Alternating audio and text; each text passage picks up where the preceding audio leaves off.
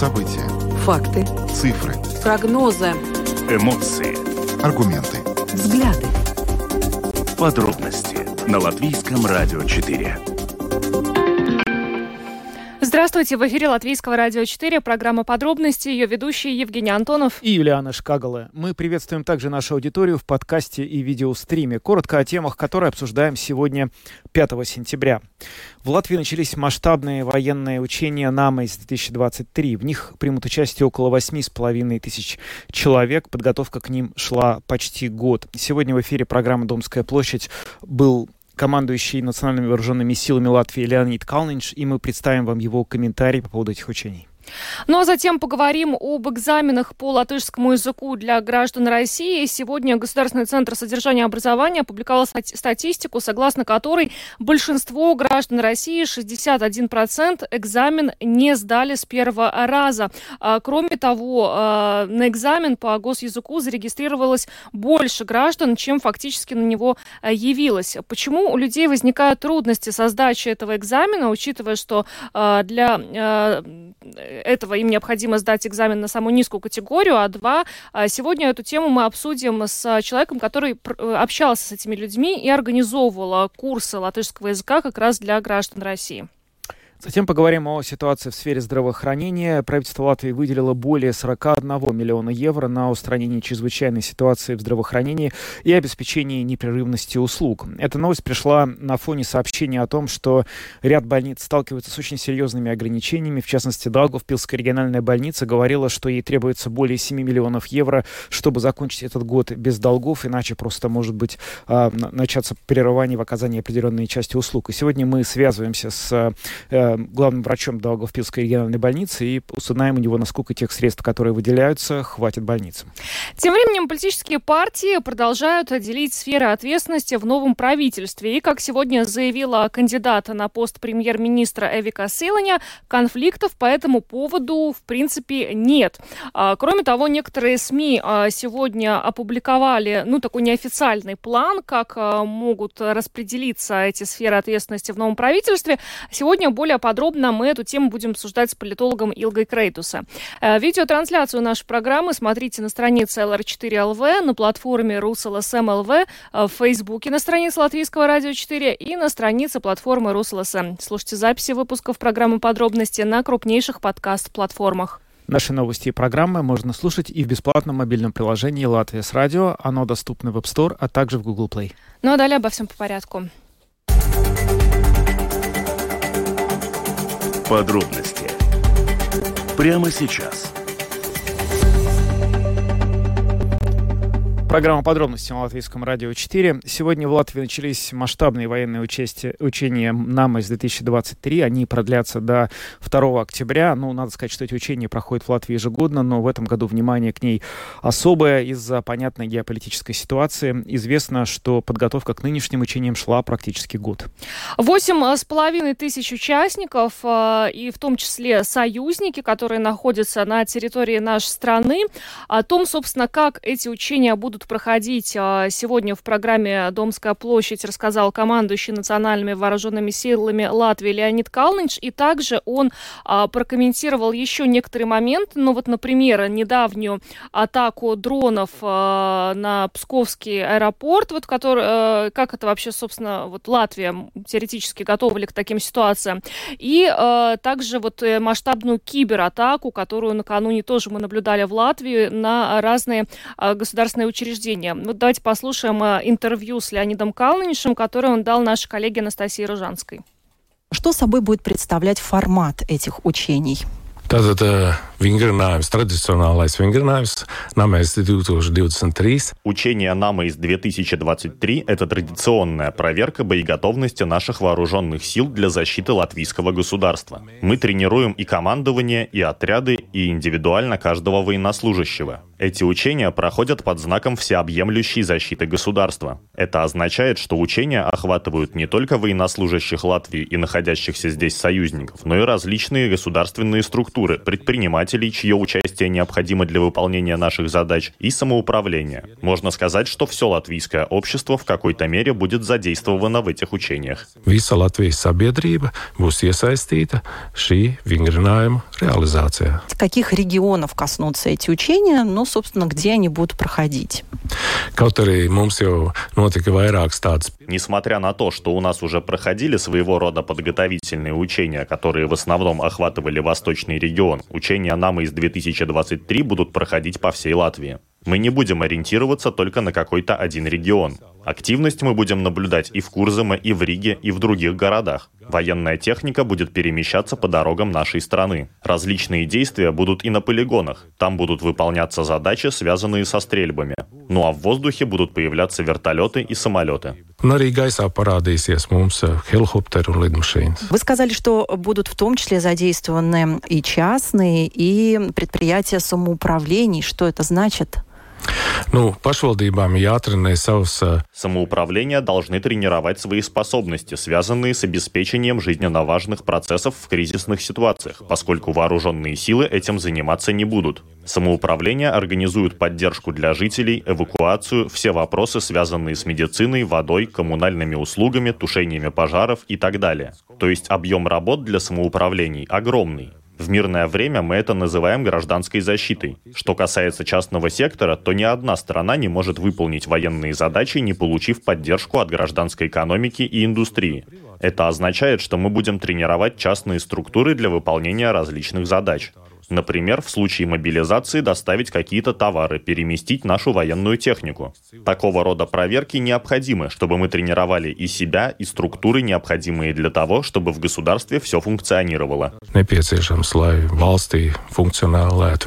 Эти частные компании, вот э, в случае часа X, они а, сами должны подать заявку на участие или э, они уже становятся как военно обязанными в такой ситуации?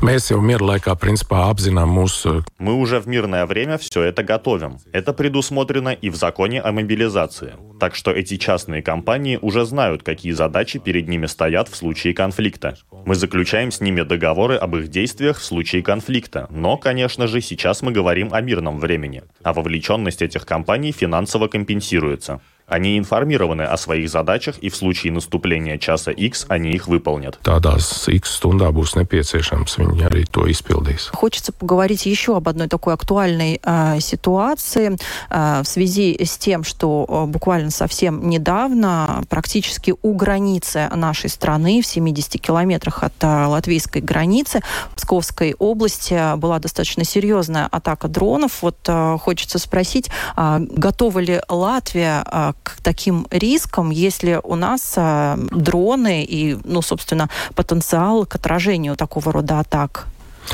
Mēs eh, ikdienā visu Latvijas gaisu. Мы ежедневно контролируем все воздушное пространство Латвии при помощи специфических систем противовоздушной обороны и систем раннего оповещения. Кроме того, у нас при помощи очень сильных систем защищены все объекты критической инфраструктуры. У нас есть средства противодействия, которые позволяют максимально исключить подобные ситуации. Однако нужно отметить, что если бы такие действия были совершены против Латвии, то это сразу же означало бы начало конфликта, и сразу же был бы задействован наш государственный оперативный план защиты Латвии.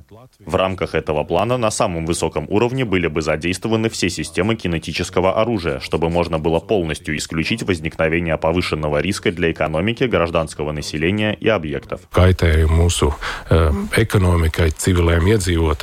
Objektiem. Вчера очень многие институции государственные, в том числе институции Латвии, подверглись кибератакам, которые в нашей стране, к сожалению, происходят. Но вчера она была достаточно такая серьезная и масштабная. Мы знаем, что многие учреждения от нее а, частично, но все-таки серьезно пострадали. Вот а, хочется у вас спросить, а, как вы пережили, как ваше ведомство пережило эту атаку, и, скажем, насколько это вообще серьезный урон может нанести непосредственно вот а, вооруженным силам? Ja mēs tā globāli runājam Если мы глобально посмотрим на защиту государства от кибератак, то должен сказать, что в мирное время такие кибератаки достаточно опасны. Они могут парализовать различные функции, например, банковскую систему, систему здравоохранения. Это те системы, где в основном используется цифровое управление. Что касается вооруженных сил и обороны государства, то у нас имеется многоуровневая защита против любых кибератак, у нас есть скрытые системы управления. Это означает, что если кибератака будет совершена на наши открытые системы, то работа не прекратится, и мы продолжим выполнять свои задачи. В целом, я могу информировать радиослушателей, что ежедневно осуществляется более 20 тысяч кибератак на различные домашние страницы и цифровые платформы в Латвии. Мы справляемся с этим достаточно успешно. Этим занимаются и военные структуры, и ЦРТЛВ. Эти атаки, как таковые, являются достаточно большим вызовом для любой страны. Латвия с этим пока достаточно успешно справляется. Мы подготовлены, у нас есть специалисты высшего класса, и мы достаточно часто обновляем свои системы защиты против различных вирусов. Jaunizveidotajiem vīrusiem. Где можно следить за самой актуальной информацией по поводу а, проходящих учений? И, может быть, тоже в том числе ответьте на вопрос, насколько уже ну, готово наше общество. Мы помним, что были такие истории, когда люди завидели увидев а, учение, не зная, что это учение, да, были напуганы, когда они проходили, например, в центре Риги. Вот э, где можно узнать информацию, может быть, для того, чтобы быть подготовленным и очень сильно не пугаться? Ну, pirmkārt, tagad vispopulārākā Самое популярное место – это социальные сети – Facebook, Instagram. Любой житель Латвии может в любую секунду получить там информацию. Помимо этого, наши центральные СМИ, в том числе радио. Ну и самоуправление информирует своих жителей локально, в местных газетах и объявлениях. Информацию об учениях в последние годы мы распространяем очень активно. Сейчас учения для жителей уже не становятся таким большим сюрпризом, как это было 3-4 года назад, когда в Риге появился военный в форме, и это вызвало огромный ажиотаж. В этом году рижане с пониманием отнесутся ко всем активностям. Да и в принципе по всей стране общество это воспринимает с пониманием. Мы тренируемся, чтобы жители Латвии чувствовали себя в безопасности, чтобы у жителей Латвии было более позитивное отношение к своему будущему, что их дети и семьи семьи будут жить в безопасности. Tāda drošāka sajūta un tāda pozitīvāka attieksme pret vispār savu nākotni, ka viņi bērni un ģimenes atradīsies drošībā. Леонид Калныч, командующий национальными вооруженными силами Латвии, сегодня дал интервью э, латвийскому радио 4 как раз на тему масштабных э, военных учений, которые начались в Латвии, нам из 2023. Ну, э, так что вот вы слышали, во всех городах на территории всей страны можно увидеть и военную технику. На полигонах будут слышны выстрелы, в небе мы будем наблюдать вертолеты, самолеты. Пугаться не стоит, это военные учения. Ну, надо сказать, что сегодня еще на эту тему была, на схожую тему была новость. Министр обороны Нара Муднец представил обновленную концепцию государственной обороны. И, в частности, там довольно много было сказано о том, какими дополнительными э, методами может быть защищена восточная граница Латвии. Там, в частности, могут быть поставлены такие физические меры, меры как противотанковые мины и другие какие-то э, объекты, которые будут э, препятствовать проникновению в случае какого-то кризиса. В общем, понятно, что ситуация сейчас э, геополитическая, в том числе на восточной границе Латвии, очень напряженная. В этой связи те учения, которые проходят, э, понятно, что более чем обоснованы. Но э, говоря об этой обновленной концепции государственной обороны, еще стоит отметить вот те риски, которые в ней фигурируют. Но вот в частности, там сказано, что количество российских вооруженных сил недалеко с границы Латвии может вернуться к довоенному уровню примерно вот в течение ближайших пяти дней. А, кроме... Лет, да, лет, простите. Кроме того, там сказано, что а, Россия в краткосрочной перспективе а, продолжит а, использовать инструменты гибридной войны для того, чтобы ослабить западные страны и ну, внести раскол. Кроме того, продолжится информационная война, в том числе и против Латвии, вырастет количество кибератак и, и также их интенсивность. И, кроме того, в этой обновленной концепции говорится, что угрозу для безопасности Латвии а, может представлять а, ну, э, такое вот внезапное э, военное нападение России для того, чтобы захватить какую-то территорию, и после чего а, могут последовать со стороны России угрозы применения ядерного оружия для того, чтобы таким образом ну, э, предостеречь НАТО как бы в, помогать Латвии в этой ситуации. Но вот это вот то, о чем говорится в этой концепции. Завтра, кстати, в программе «Домская площадь» э, всю эту тему с угрозами прокомментирует бывший э, министр обороны нашей страны Артис Пабрикс. Ну, в общем, да, достаточно такая э, тревожная и серьезная ситуация со всем этим складывается. Кто-то может подумать, что это все такие страшилки. Но вот, например, э, Служба безопасности Германии сегодня сообщила, что э, гибридные угрозы со стороны России многократно возросли. Они, в отличие от Латвии, не заблокировали все пропагандистские ресурсы. Теперь Германия не знает, что делать э, с распространением пропаганды, которая стала чрезвычайно агрессивной и занимает такую, в общем, уже роль в общественном пространстве, что непонятно, как, в общем-то, от нее избавиться. Ну а мы идем дальше. Самые важные темы дня. Подробности –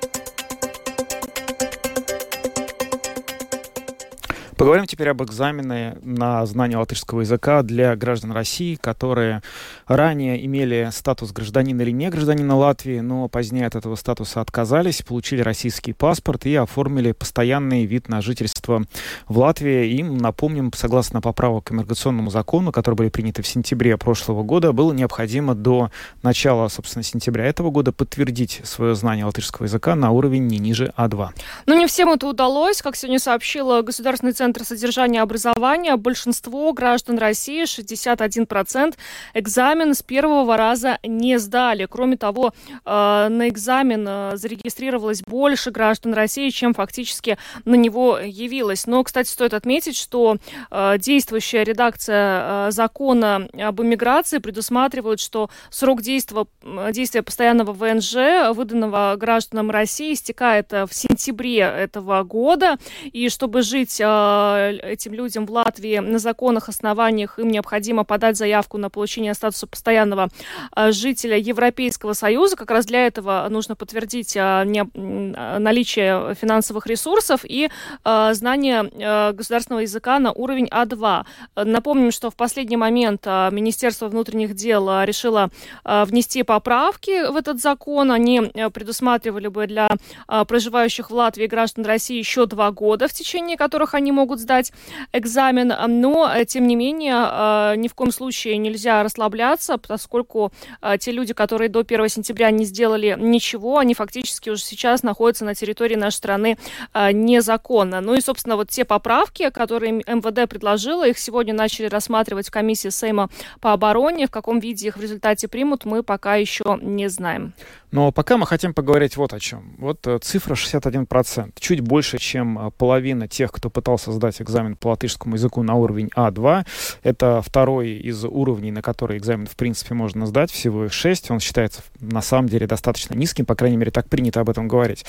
Э, более 60% не смогли это сделать. В чем проблема? Э, может быть, очень сложный все-таки экзамен, несмотря на то, как говорят. Или есть какие-то проблемы с методологией, есть еще какие-то сложности. Для того, чтобы на все эти вопросы ответ получить, мы обратились к человеку, который организует курсы латышского языка, и в частности он организовал курсы для тех россиян, которые должны были сдать экзамен на уровень А2, вот как раз в соответствии с поправками к этому закону. Э, вот что сказал нам Илья Козин более 60% граждан России, которые должны были сдать экзамен по языку на уровень А2, не смогли это сделать. Для вас насколько эта цифра стала удивительной? Честно говоря, я ожидал, что будет примерно так. Я не претендую сейчас на какую-то объективную оценку реальной ситуации, поскольку я работаю с теми людьми, с кем я работаю, могу судить только по ним. И есть определенные вещи, которые я вижу. И я вижу в том числе, что люди, которые в основном к нам приходят, им, на мой взгляд, сложнее освоить язык, чем людям, э, ну, скажем, в другом возрасте. И здесь, наверное, даже э, не в возрасте все дело. В каких-то случаях это может ну, влиять на процесс осво... освоения языка, но мне кажется, что гораздо важнее это языковая среда. Язык можно и возможно выучить качественно только если вокруг человек этот язык всегда слышит, он пытается на нем говорить, регулярно видит э, ну, на нем текст и, и пытается его прочесть. И дело в том, что у многих граждан России здесь, в Латвии, доступа полноценного, я подчеркиваю, доступа к языковой среде нет. Что я этим имею в виду? Да, конечно, у них есть доступ к телевидению, к радио, к газетам и так далее. Но э, вот этот недостающий элемент – это общение с живыми людьми, с носителями латышского языка. Что нам говорят наши ученики? Даже в той ситуации, когда они пытаются заговорить с носителем языка на латышском, и ну, хоть как-то продолжать разговор на латышском, ощущая их трудности, люди, как правило, переходят на русский язык. И это является очень большой проблемой. Ну и плюс, э, обычно э, граждане России, которые посещают подобные языковые курсы, как мне показывает мой опыт, они уже изначально находятся в таком своем э, русскоязычном пузыре, который просто не пересекается с вот этой латышской средой. И в этом самая большая проблема. Это и объясняет в сущности, почему такой процент тех, кто не сдает, у кого что-то не получается – потому что не хватает языковой среды. Чтобы освоить успешный язык, ну, недостаточно только ходить там 2-3 раза в неделю на занятия по латышскому или участвовать в разговорном клубе. Язык постоянно нужно слышать, э, видеть, и он должен поглощать полностью. Ну, вообще говорят обычно, вот что уровень А2, он, ну, такой, недостаточно, скажем так, серьезный, и, ну, по крайней мере, раньше считалось, что э, уровень А2, ну, довольно простой для того, чтобы его освоить освоили э, буквально вот чуть ли не все. Это не так, на ваш взгляд? На мой взгляд, э, судить о, о языковых уровнях таких простых категориях это очень неправильно, и я с этим категорически не согласен. Я это говорю сознанием дела, потому что за свою жизнь я выучил на определенном уровне свободном, выучил два иностранных языка, начал учить третий, э, латышский я не считаю, потому что для меня это как русский, э, ну, два родных языка в общем. Но это все очень индивидуально. Для кого-то уровень А2 это действительно легко и просто. Обычно это история э, тех людей, которые уже до этого освоили один, два или даже больше языков. Для них, понимаете, их мозг привык учить языки, они к этому предрасположены. Для человека, ну, языки, для которого никогда не было его сильной стороной, выучить э, язык, даже новый язык, даже на уровень А2, это будет сложно. Ну и тем более надо понимать, что латышский от их родного русского, он сильно отличается. Еще, что мне не нравится в этом аргументе, который звучит в последнее время публично довольно часто, что уровень А2, дескать, это такая легкотня, всего лишь 100 слов выучи, и ты сдашь экзамен. Нет, это далеко не так, потому что это не 100 слов, это больше. Ну и плюс там даже на уровне А2 идет, э, ну, скажем так, довольно серьезная грамматика. Надо реально много времени уделять на то, чтобы осознать и осмыслить некоторые вещи. Я уже сейчас не говорю о практике, да, она должна еще больше времени занимать. Если мы посмотрим на жизнь этих людей, э, к которым относятся изменения, которые сейчас должны сдавать экзамен, но мы понимаем, что не у всех есть 8 часов в день сейчас учить язык. Хотя я считаю, что ну, чтобы успешно его выучить даже на уровень А2, ежедневно надо уделять много часов этому. Мы вот сейчас видим, что правительство, оно намерено пойти навстречу, по крайней мере, обсуждаются какие-то поправки к поправкам, которые позволят э, тем, кто не сдал язык, продлить свой юридический статус в Латвии. Но, тем не менее, рано или поздно всем этим людям все-таки, вероятно, предстоит э, столкнуться с тем, что они должны будут продемонстрировать этот э, статус А2. Каковы прогнозы ваши? Они вообще не смогут это сделать? Или, возможно, нужно что-то в этих требованиях изменить к ним? Как вы думаете? Я воздержусь сейчас от любых прогнозов. Э, я, правда, как говорится, не в Англии, я не могу взглянуть в будущее. Но э, что касается требований э, нынешних, то я считаю, что там есть место для того, чтобы справедливо их изменить. И сейчас, ну вот, есть предложения, они публично звучат, например, снижение возраста значит, по достижению которого либо только устный экзамен, либо вообще человек освобождается от экзамена. И я думаю, ну, вот это, это лучше, эти улучшения, это лучше, чем ничего, скажем так. Илья Козин, организатор курсов латышского языка, высказал свою точку зрения по поводу того, в чем причина, из-за чего для большинства, более чем для 60% граждан России, которые пришли сдавать экзамен на уровень А2 по латышскому языку, эта задача оказалась непосильной. А, кстати, завтра в программе «Домская площадь» выйдет большое интервью с президентом а, нашей страны Эдгарсом Ренкевичем. А, наш коллега Андрей Хуторов взял это интервью, и там в том числе идет речь об этом миграционном законе и о самих гражданах России, которые проживают здесь. Так что завтра утром присоединяйтесь к программе «Домская площадь». Ну а мы идем дальше. Латвийское радио 4. Подробности Мы уже сообщали вам о той э, ситуации, которая сейчас э, возникла в латвийских больницах. И глава общества больниц Евгений Калайс некоторое время назад и в нашем эфире говорил, что э, медучреждениям до конца года не хватает 76 миллионов евро.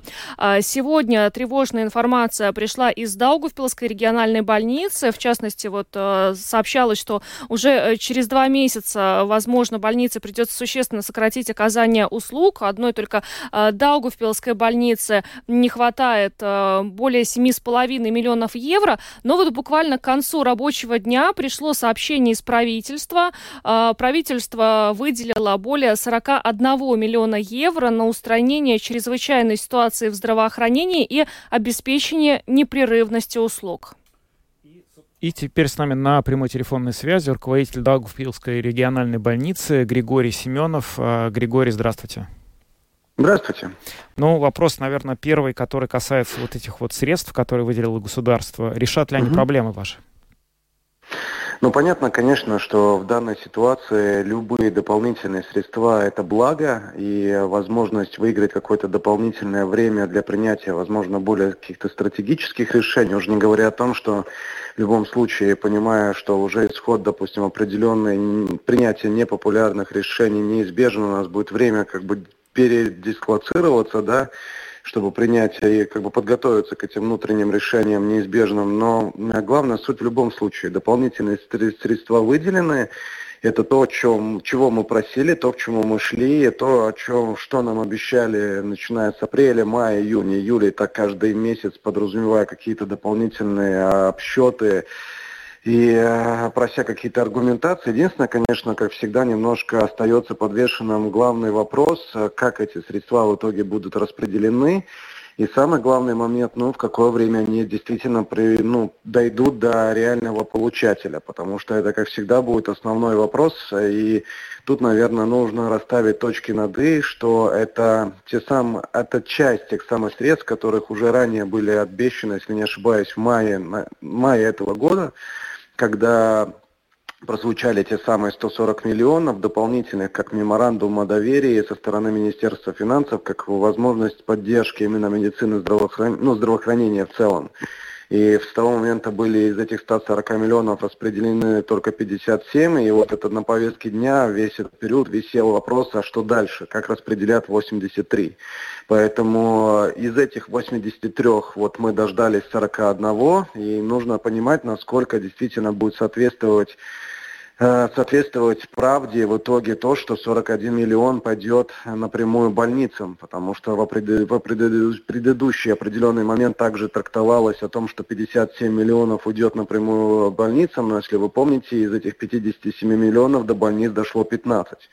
Поэтому, ну, как всегда, все будет зависеть от реализации, от сроков реализации, от качества реализации. В любом случае это благо, в любом случае у нас будет время пере передислоцироваться, как я уже и сказал ранее, потому что вот эта сумма, которую вы ранее уже озвучили, я озвучивал в виде 7,6 миллионов. Это, в принципе, для того, та сумма, которая необходима для того, чтобы покрыть полностью э, все наши планируемые, прогнозируемые потери. Но в любом случае всегда, кроме позитивного, самого позитивного варианта, есть какие-то компромиссные варианты. Конечно, но есть э, возможность того, что мы просто будем не ухудшать потому что главная задача, которую хотелось бы достигнуть до конца года, конечно, не браться ни в коем случае за урезание потенциала, за урезание каких-то доступностей услуг, потому что, во-первых, у этого будет неизбежное негативное последствие в долгосрочном периоде, уж не говоря о том, что от потенциала всегда можно отказаться, всегда можно разогнать коллектив, а вот когда появятся деньги, вернуть его обратно, это уже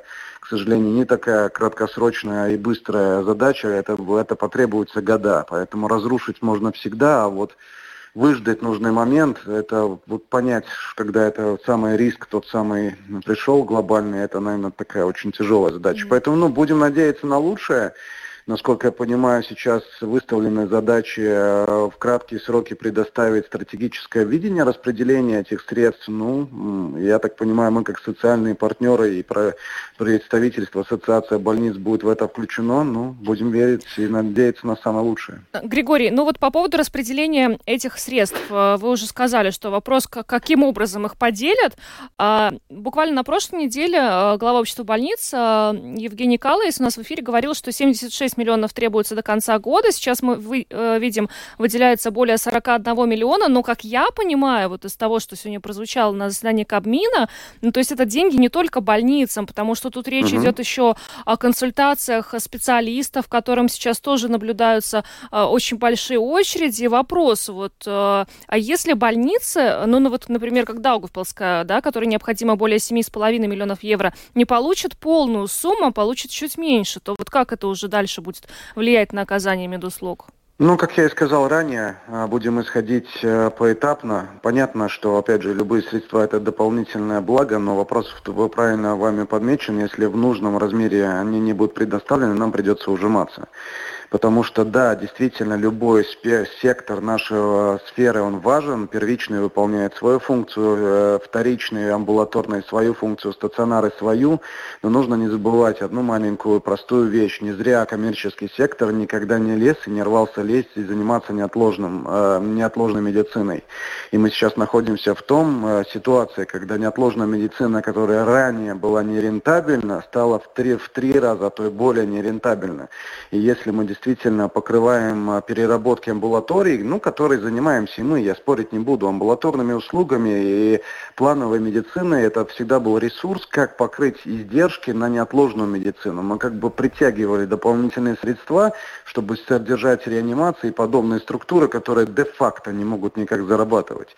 И, в принципе, мы будем просто вольны сейчас э, в какой-то степени, если не получится дополнительные средства, начать ограничивать э, ресурсы, такие как бы, ну, это эти услуги, да, которые крайне ярко выраженно нерентабельные, Э, придется урезать, значит, коечный фонд, э, в том числе медицинский персонал. Ну и главный один из факторов, который такая здрав, такая очень э, ощутимая позиция именно расходов, это, конечно, неотложная помощь. Э, мы не имеем права делать ее недоступную и как-то э, очень, ну, рисковать пациентами, но это одна из тех вещей, где придется пересмотреть, если не будут соответствующие выделенные средства, потенциал нашей клиники.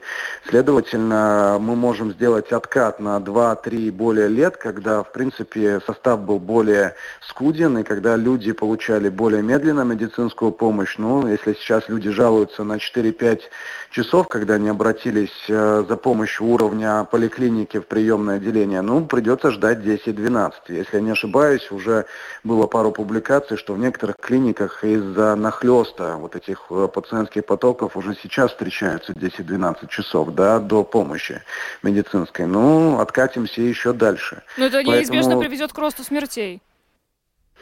Ну, очень хочется верить нет, что нет, потому что в любом случае негативных последствий не избежать, я тут не скрываю, а, но нужно понимать, что в любой неотложной клинике существует, не зря существует э, уровень сортировки. Ну, пациенты разбиваются на приоритеты, да, поэтому больше всего, конечно, пострадают пациенты, которые чаще всего обращаются своими силами в приемное отделение, обращаются без возможности попасть своевременно к семейному врачу, не желая сидеть в коридорах поликлиники, да, им придется крайне долго проводить время в больнице. Но не буду скрывать, что, опять же, ограничение плановой медицины, но это, опять же, всем, э, любому адекватному человеку понятно, если ты своевременно не, не обеспечил обследование, профилактику или плановое лечение, человек просто комплицнется, и через время ты получишь острого пациента, который будет требовать более крупного, объемного вложения как в больнице, так и еще вне больницы. Это какие-то лечения уже хронических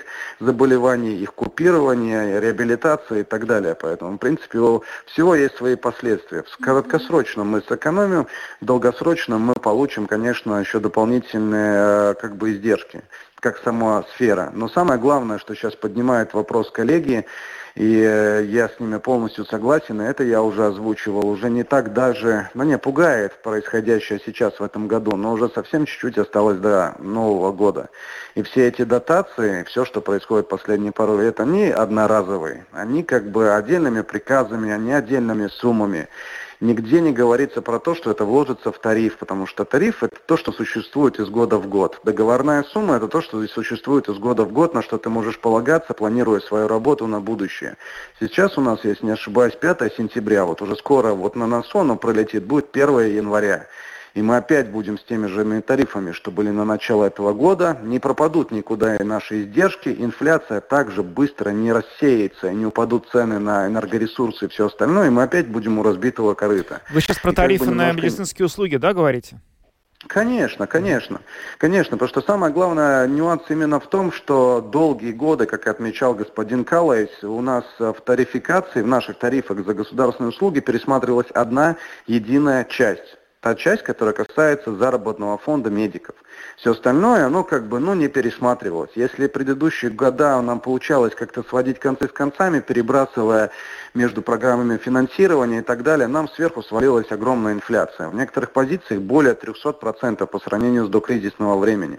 Поэтому это никуда не попадет и в новом году. И это еще даже больше, мне кажется, нависшая проблема, чем даже сейчас э, мы поднимаем и говорим. Потому что следующий год но это будет очередная проверка на прочность нашей сферы медицины, если так будет идти дальше, уже не говоря о том, что есть ощущение, что нас специально ставят в такие рамки, я уже как-то говорил в начале года, что есть такое ощущение, как будто нас вот по чуть-чуть, не давая до конца умереть, но давая под немножко как бы дотации, чтобы мы хоть как-то держались, толкают своими руками ужиматься. Вот то, о чем мы с вами разговариваем, нас толкают реализовывать реформу, но в этот раз уже своими руками, чтобы не принимать непопулярные политические решения. Если это не произойдет сейчас, то произойдет, я думаю, в следующем году, потому что, ну, какой-то определенный момент просто руководители больниц это достанет. Это постоянное ползание сзади и прошение каких-то средств о том, чтобы свести концы с концами. Но у всего есть какая-то грань, к сожалению сожалению. Поэтому, ну, хочется, опять же, верить на будущее, в лучшее. У нас впереди, я так понимаю, новое правительство, но очень хочется верить, что они соберутся с мыслями, соберутся с расстановкой приоритетов, и все стабилизируется. Но времени крайне мало. Но они, по крайней мере, обещают. Да. Ну, хочется верить, да. да. Григорий, спасибо вам большое за этот комментарий. Держитесь. Все-таки да, будем надеяться, что э, деньги все получат, сколько надо. Григорий Семенов, руководитель Даугавпилской региональной больницы, был с нами на связи. Спасибо вам еще раз и всего доброго. Спасибо. До свидания. Кстати, только что пришло сообщение, что как раз вот Латвийское общество больниц э, встретилось э, с Национальной службой здоровья, и они договорились, что в течение двух недель э, Национальная служба здоровья предоставит проект, где будет подсчитано, по каким позициям, как будут делить вот то финансирование, которое сегодня правительство выделило, более 41 миллиона евро.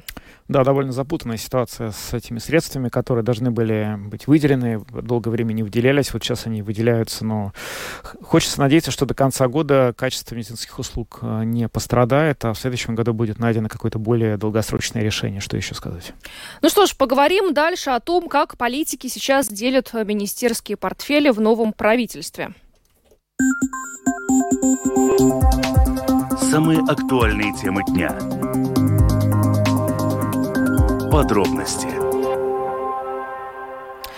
продолжается процесс, а, согласно которому партии делят сферы ответственности в новом правительстве. Как сегодня заявила а, кандидат на пост премьера Эвика Силаня, конфликтов по этому поводу нет. И, кроме того, вот сегодня, например, издание НРА опубликовало, как может выглядеть потенциальный новый кабинет министров. Но некоторые сюрпризы там есть, но сейчас все это будем обсуждать с политологом, профессором Рижского университета имени Страда Нилгой Крейтуса. Э, добрый вечер, госпожа Крейтуса. Добрый вечер. Расскажите, пожалуйста, вот какое у вас сейчас впечатление от э, того, как идет вот этот вот процесс деления портфелей? Вот э, насколько вообще мы можем верить э, тем цифрам раздела этих портфелей, которые есть, и тем кандидатурам, которые сейчас мелькают в прессе? Ну, это так очень определ... Э, такое, сказать, определенное, только не, не, не конкретные вопросы, потому что это там может, может еще быть перераспределение, и я думаю, что там могут быть и перераспределение постов, э, но в этой ситуации мы еще раз доказываем, что Латвия не вполне выполняет те требования, которые надо было бы выполнять, если мы были бы демократической и парламентарной республикой. Мы очередной очередной раз перемешали парламент с правительством и руководство парламента под Э, под, под, подтолкнули под правительством, потому что в нормальной ситуации никак нельзя было связывать пост председателя парламента с постом министра сравнивать, и, и в этом распределении мы нарушаем, в принципе нарушаем соответственно, нарушаем основной, основной став. А так, если по количеству, то кому сколько достается, это зависит от того, сколько депутатов, так было всегда, и я думаю, что там спорные вопросы в, э, в определенном смысле решены в том отношении, что явная виноватыба остается, где она была, что она делала, особенно не стараясь оценить, насколько хорошо работали министры, которые занимали посты, я думаю, во-первых, министр образования, а то, что еще будут споры в основном внутри самих прогрессивистов, это, конечно, понятно, и там еще не сказано, что все будет так, как выглядит. Скажите, а вот вы можете уточнить, пожалуйста, по поводу вот этих вот несоблюдений, э, которые вы сказали относительно ну, председателя парламента? Ну, знаете, парламент у нас первая, самая высокая власть в Латвии, хотя мы считаем, что президент персона, э, как сказать, выше всего, но мы забываем о том, что э, президент избирает парламент, и президент может отозвать парламент.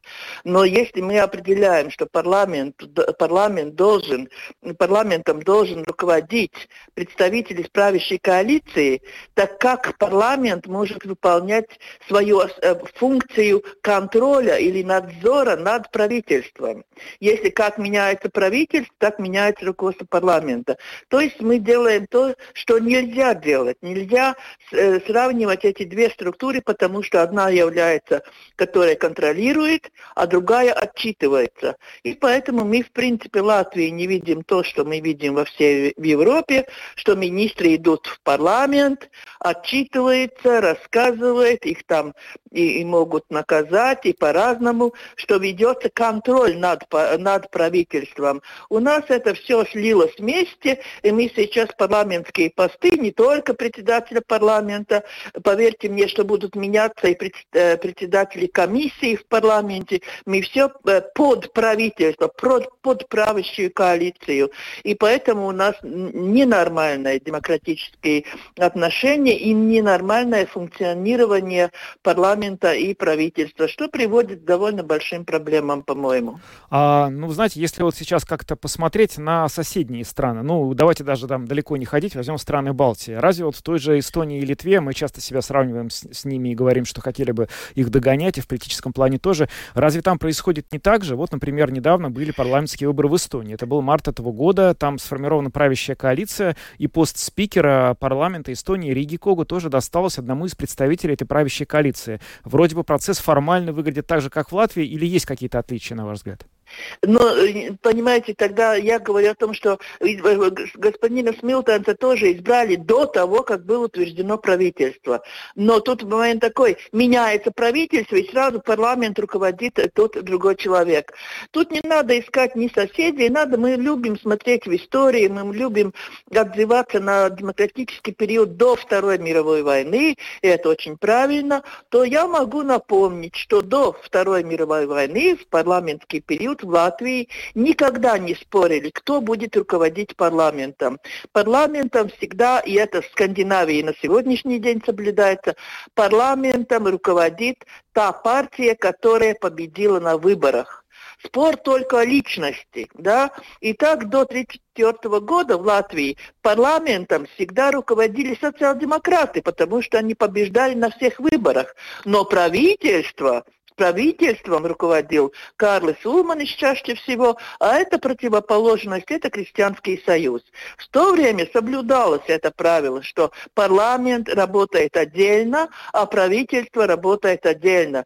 И те партии, которые входят в правительство, не могут диктовать парламенту, кто будет являться их руководителем. Угу. Смотрите, сегодня кандидат в премьеры Эвика Силани сказала, что конфликтов по поводу разделения сфер ответственности в новом правительстве нет. Вот э, с чего бы взяться такой идиллии, как вы считаете, вот между этими тремя Ну, партиями? знаете, там и, и не о чем много спорить. Там, ведь мы знаем, что есть некоторые министерства, которые любят больше всего. Это, конечно, Министерство транспорта, которые все любят, да, и есть Министерство иностранных дел и так далее. Там споров мало. Ушли националы, на, можно отдать транспорт кому-то из тех, которые приходят.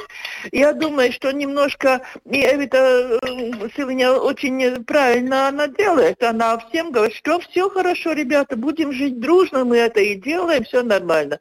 Конечно, это не все так легко и не так понятно. Я думаю, что у прогрессивистов еще будет спор но вот насчет Министерства э, транспорта, да, там, конечно, господин Бришкенс будет настаивать, он, он считает себя большим специалистом, да, и я думаю, не так просто и не так будет решаться вопрос Министерства экономики, потому что, как, может быть, вы заметили, то в новой, в новой риторике э, это, этого правительства пропала трансформация экономики. У нас там есть благосостояние, есть э, национальный вопрос, есть включающая политика. Я толком не понимаю, что это означает, да, но нам как-то пропала трансформация где-то, да.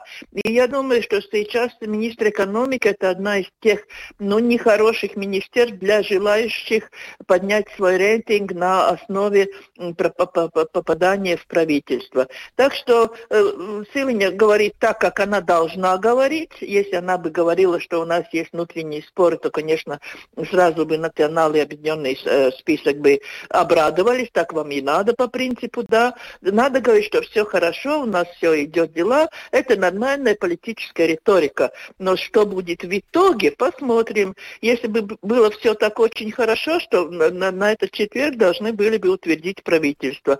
Пока, по-моему, таких э, намеков мы не видим, мы не видели не со составленную декларацию и не видели толком, а, что определились сферы, которыми будут руководить. Да, мы знаем, что Э, часть э, обороны и так далее, это, это может быть э, пере, перейдет к, к, к Венотыбе, но я боюсь, что Министерство обороны вряд ли оставят прогрессивистам, как они сейчас по таким предметам, предметам, может быть, получат. Я боюсь, что это не будет так легко, потому что очень такое, ну, не знаю, я думаю, на уровне анекдота, то, что если мы не дадим возможность крестьянам получить какие-нибудь из вот, э, внутренних дел или оборону, или э, внешней политики, то мы исключим из возможности влияния господина Лембергса. Ну, знаете, это на уровне анекдота, да, э, просто опять надо напомнить Сатверсме. Э, не министр принимает решения, с которыми идут в парламент. Решения принимает кабинет министров, да, и поэтому, отдавая кому-то одно министерство, ты, ты не можешь исключить, что другой министр может повлиять на принятие решения. Тут есть такие интересные моменты, где, я думаю, иногда правящие, это явно виноват, ибо э, ну, немножко поиздевается над избирателем, э, рассказывая ему, как они отойдут от господина Лембергса, потому что он им напоминает, что сама новый премьер-министр э, вошла в политику, она один из создателей э, партии господина Заклерса, да, она один из основателей, и я могу напомнить, что у них основной лозунг был, помните, похороны олигархов. Mm-hmm. Да, ну, значит, Эвика, наверное, похоронила Лембергса, а он восстал. По-другому не скажешь, если так сейчас мы смотрим, так со стороны немножко поулыбаешь на этот процесс, который происходит. Да. Илга Крейтуса, политолог, профессор Рижского университета имени Страдания. Спасибо вам за то, что присоединились к нашему эфиру. Спасибо, всего доброго да. Спасибо. Да, ну э, не все так просто, считает Илга Крейтус. Да, про похороны олигархов э, было хорошо. Ну да, можно же еще такую версию, что сейчас как раз, ну вот сейчас-то наконец эти похороны состоятся при личном и деятельном участии непосредственно удастся всех закопать. Что ж, на этом завершаем программу подробности. С вами были Евгений Антонов, Юлиана Шкагла, звукооператор Регина Безень, а видеооператор Роман Жуков. Всем до завтра. До свидания.